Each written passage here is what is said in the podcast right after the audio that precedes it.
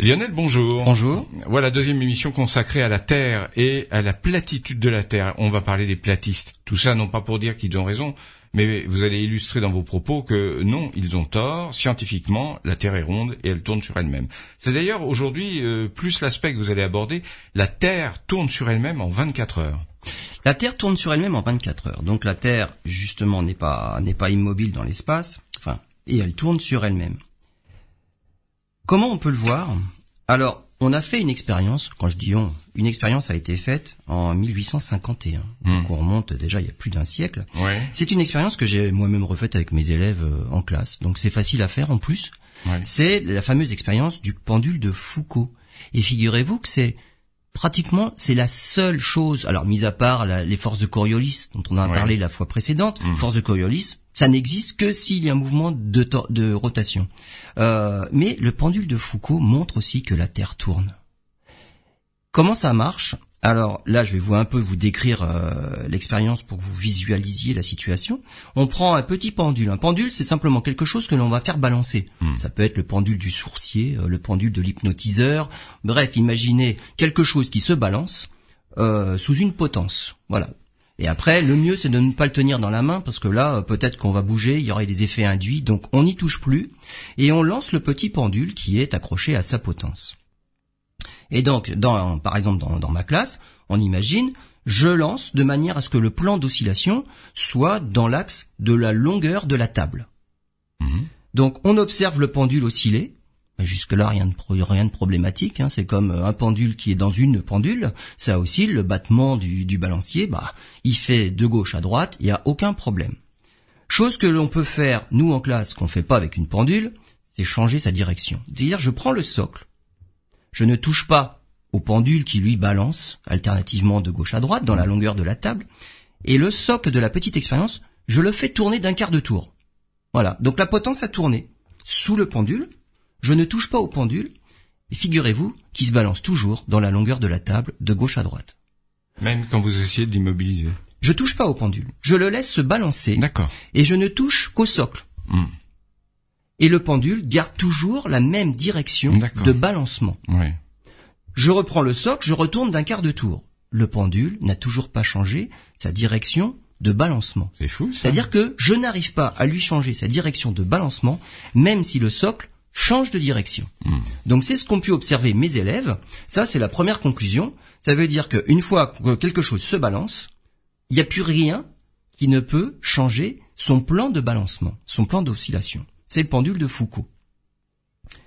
Si on fait ça à un peu plus grande échelle, et donc c'est ce qu'a fait Léon Foucault, hein, on est en 1851. Ensuite, on a, on a refait l'expérience euh, au Panthéon, le- l'expérience aux arts et métiers, donc euh, vraiment des grands pendules, parce que dans ma classe, euh, c'est une petite maquette, on va dire, euh, la taille du pendule, c'est c'est 10 cm. Donc on peut observer ça, c'est que le plan de balancement ne bouge pas. Hmm. Quand on est au Panthéon ou aux arts et métiers, c'est plusieurs mètres de balancement. Donc on a un énorme pendule qui oscille très lentement.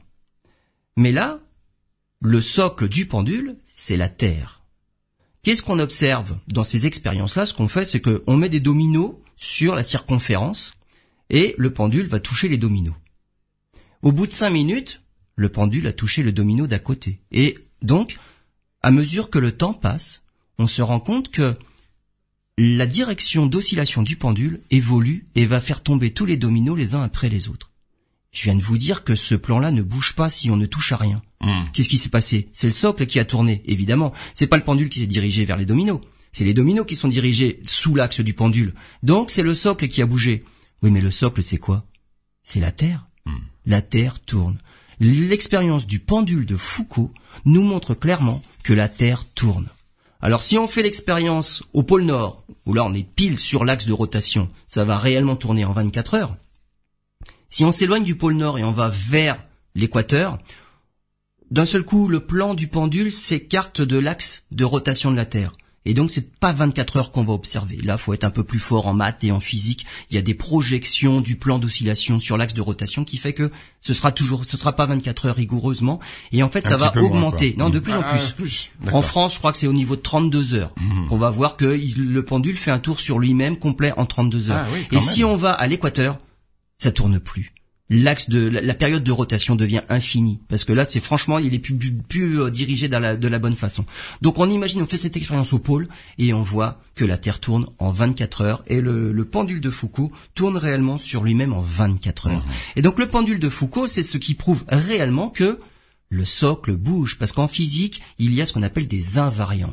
Eh bien, la direction du plan d'oscillation du pendule est un invariant. Si je n'y touche pas et je n'y mets pas les mains, il n'y a aucune raison qu'il change. C'est un invariant. Par contre, si on voit quelque chose bouge, c'est que les paramètres ont changé. Et eh oui, c'est le socle qui a tourné. Et la Terre tourne. C'est grâce à ça qu'on voit que la Terre tourne. C'est, une expérience qui est vraiment intéressante et passionnante. C'est quelque chose qui est tout simple. C'est visuel. C'est visuel. C'est tout simple. Et les conséquences sont fondamentales. Mm, la. Terre tourne. Euh, et en plus, je vais aller plus loin. La Terre ne tourne pas de manière constante.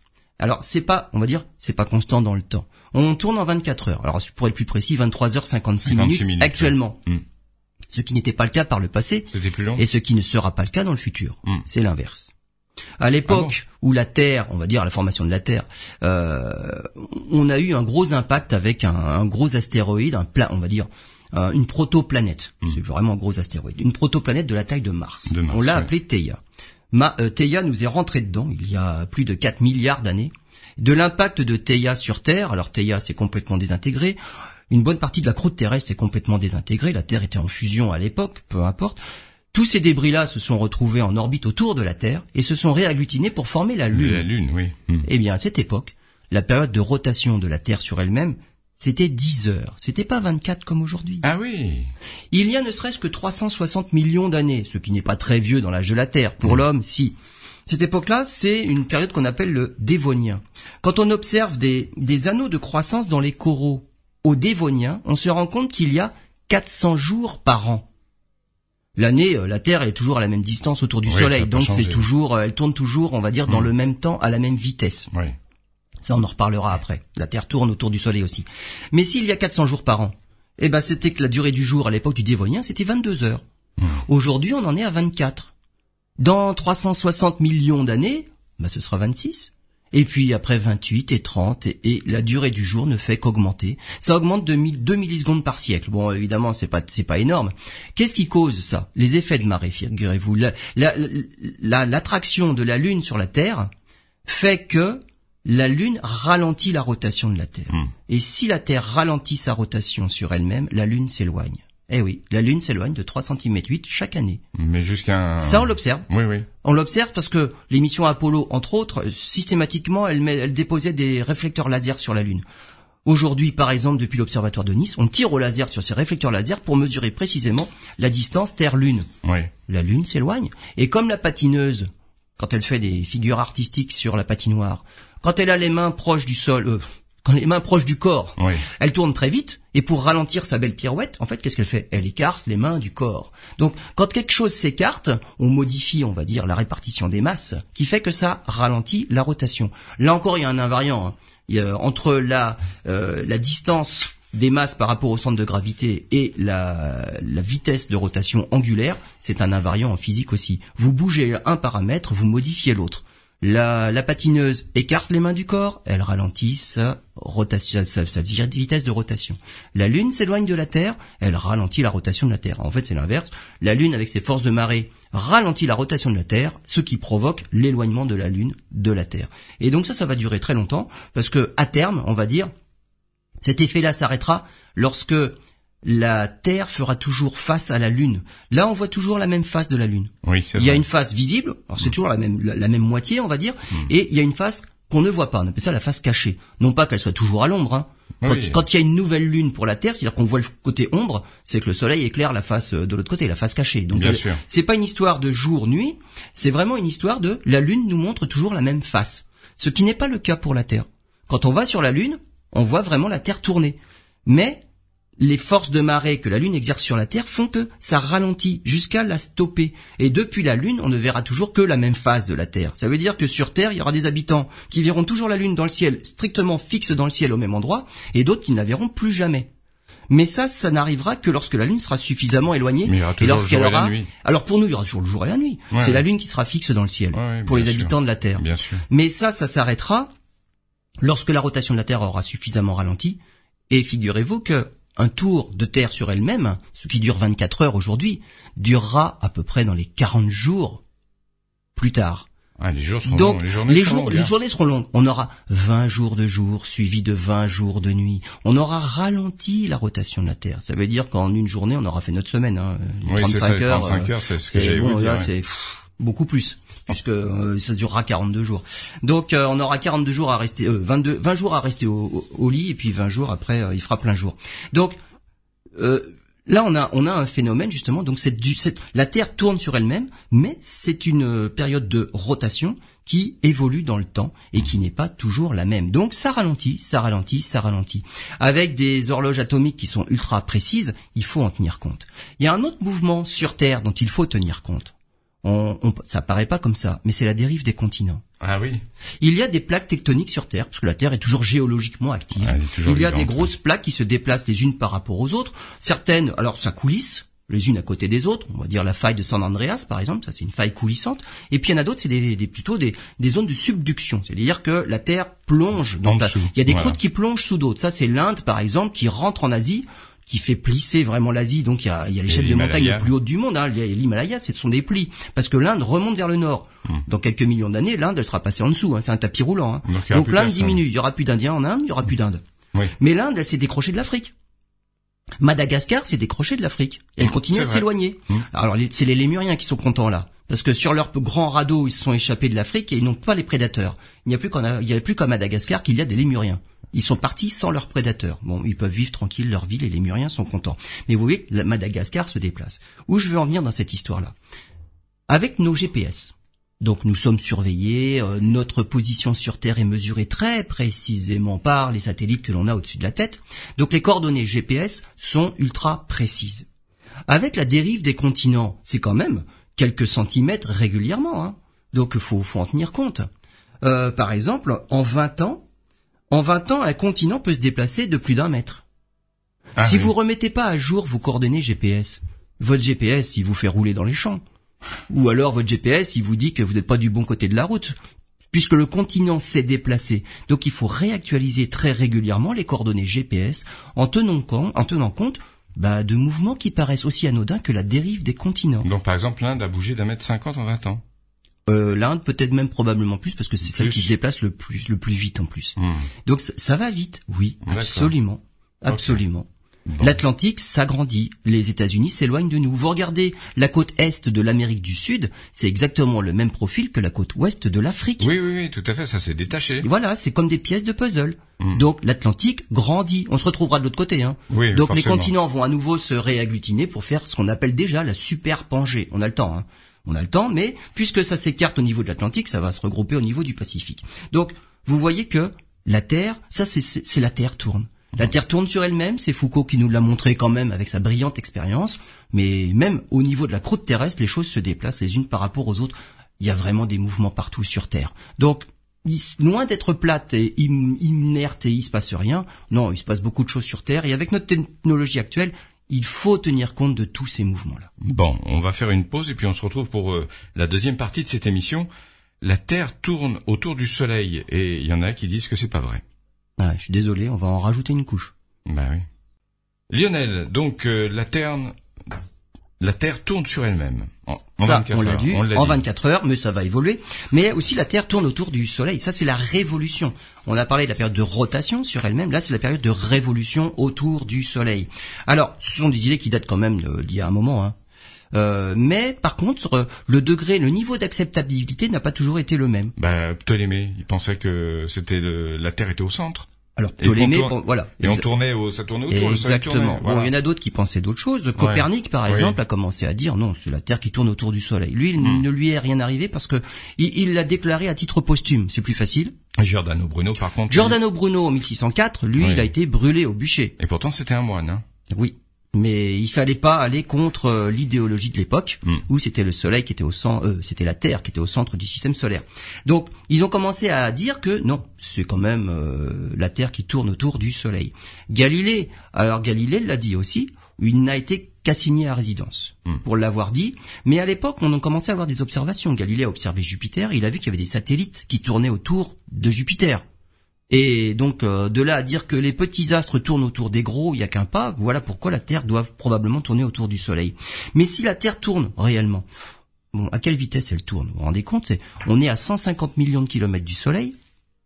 On fait donc, on décrit, la Terre décrit une orbite qui est à peu près circulaire, Hmm. euh, un petit peu elliptique, mais on n'est pas loin d'un cercle parfait, en 365 jours. La Terre avance à 30 km à chaque seconde dans l'espace, 110 000 km heure. Et donc, mais comment on fait pour ne pas perdre la Lune à cette vitesse-là? On- Normalement, on a semé la Lune. Alors là, la Lune est emportée par le mouvement aussi. Ben oui. Comment on peut, on va dire, l'imaginer? Alors, on va prendre une une image qui vient de la théorie d'Einstein, la relativité générale. Alors, dans cette théorie-là, contrairement à la théorie de Newton, qui fait appel à des forces, alors les forces, c'est un peu magique aussi, on va dire, hein, mais euh, Einstein ne fait pas appel à des forces, lui, il va faire appel à la géométrie.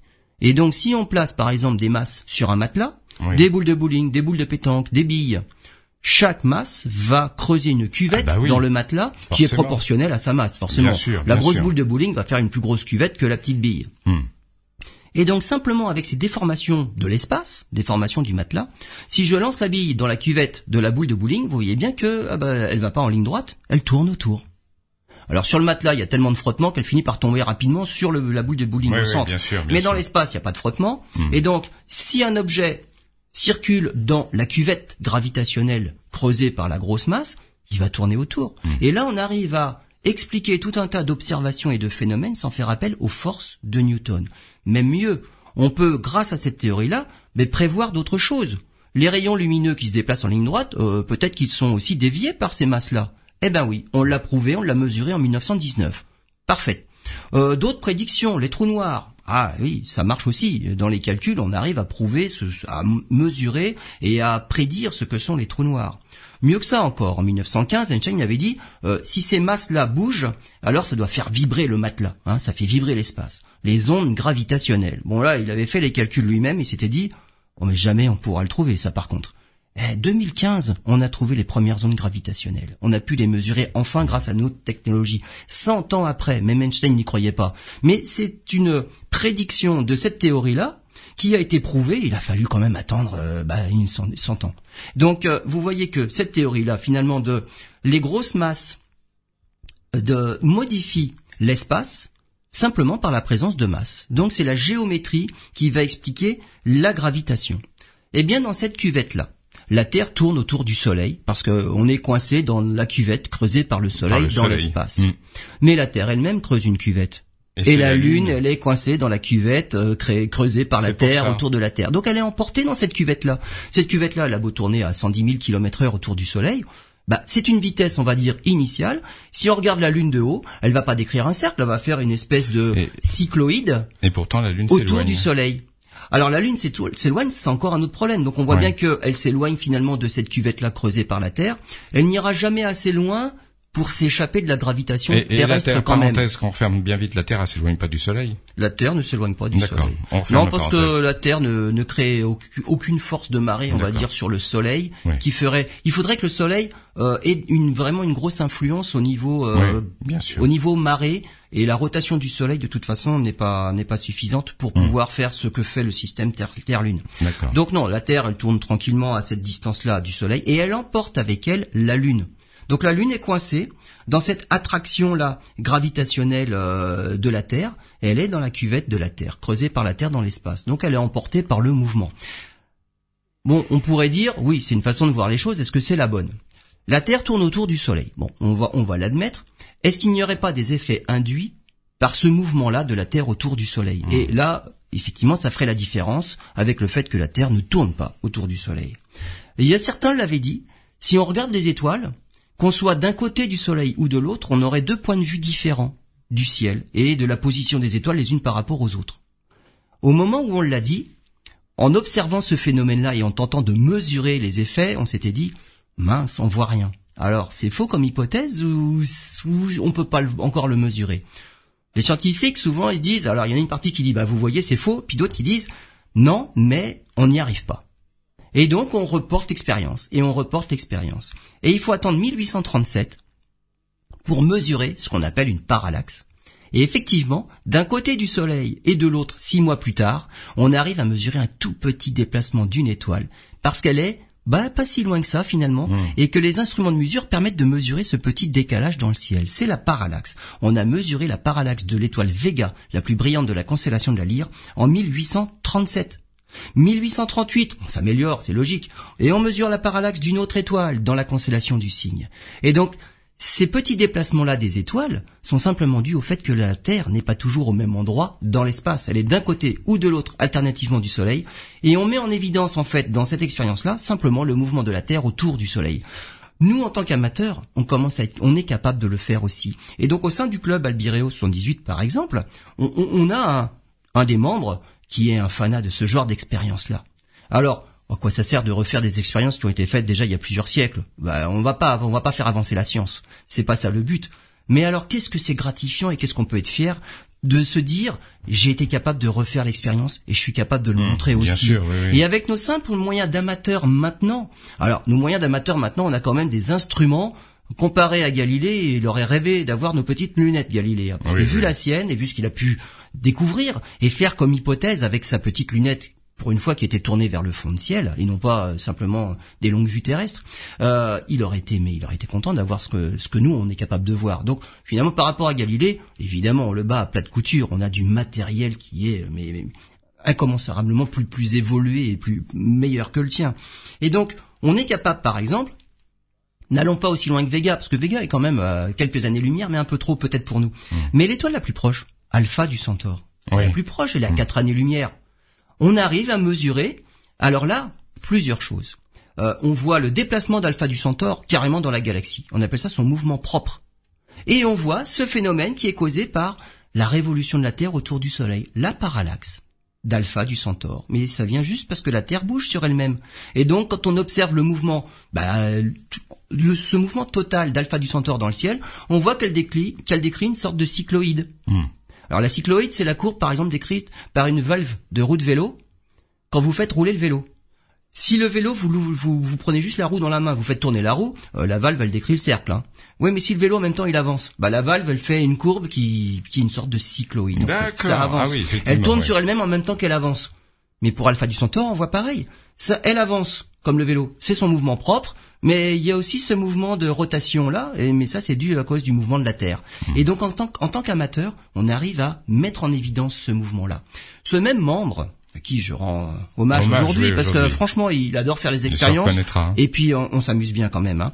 Il observe aussi, par exemple, euh, la position du pôle nord céleste. La Terre tourne sur elle-même, on l'a dit. Ouais. Donc comme une toupie. Hmm. Mais comme une toupie, lorsque vous faites tourner une toupie sur elle-même, alors il y a le mouvement rapide de la toupie, mais il y a le lent mouvement de rotation. Et l'axe de rotation, il tourne lentement aussi sur lui-même. Ça, c'est un mouvement de précession. Hmm. Ce qui veut dire que l'axe de rotation de la Terre, bon, elle tourne sur elle-même en 24 heures, mais il n'est pas toujours pointé dans la même direction du ciel. Ça, c'est la précession. Alors cette précession-là, pour la toupie qu'est la Terre, euh, c'est pas en quelques secondes, non, c'est 26 000 ans. Mais on est capable en tant qu'amateur de le mettre en évidence aussi. Et lorsqu'on observe le mouvement réel du pôle nord céleste dans le ciel, alors on voit ce lent mouvement de précession. D'une année sur l'autre, on voit son déplacement. Ça Et ça, ça fera un grand tour en 26 000 ans. En tant qu'amateur, on peut voir ce lent mouvement-là. On en voit un deuxième, parce que ce mouvement de précession-là est perturbé par la Lune.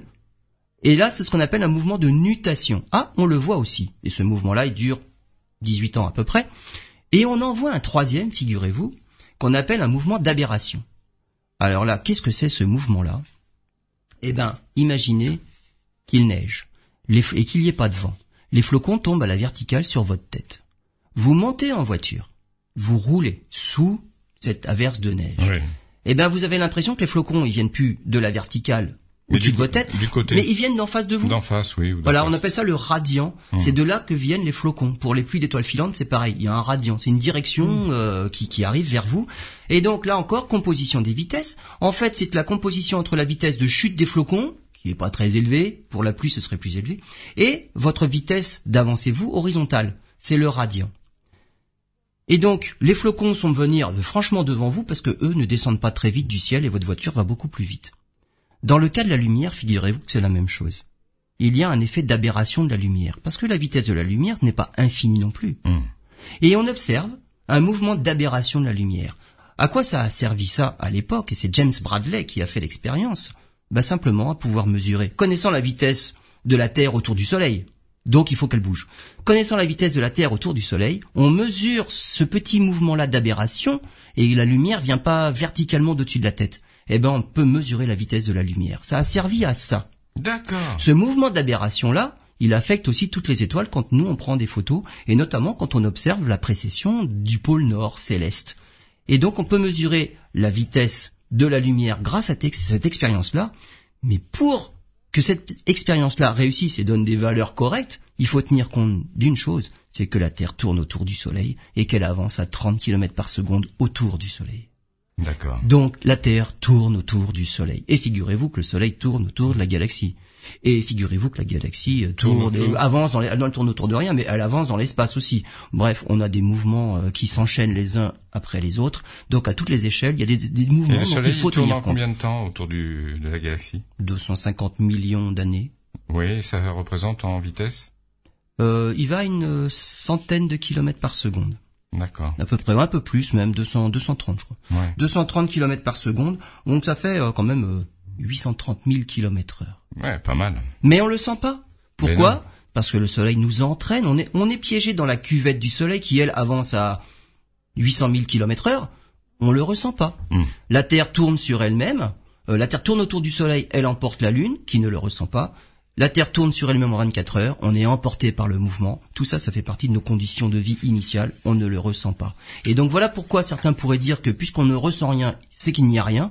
Non, il y a tout un tas d'effets secondaires qu'on peut mettre en évidence par des expériences qui montrent que si, ça existe. Bon, bah, euh, de toute façon, Et donc les scientifiques l'ont prouvé, on va quand même admettre tout ce qu'ont prouvé les scientifiques. Sinon, on refait nous-mêmes les expériences. C'est ce qu'on fait. On retrouve les mêmes choses. mais vous savez qu'en ce moment, on est plutôt dans une époque où les gens disent euh, ah ouais, qu'est-ce qui prouve que vous avez raison? Bah, Voilà, on ne croit plus en rien. on ne croit même plus aux- dans les scientifiques.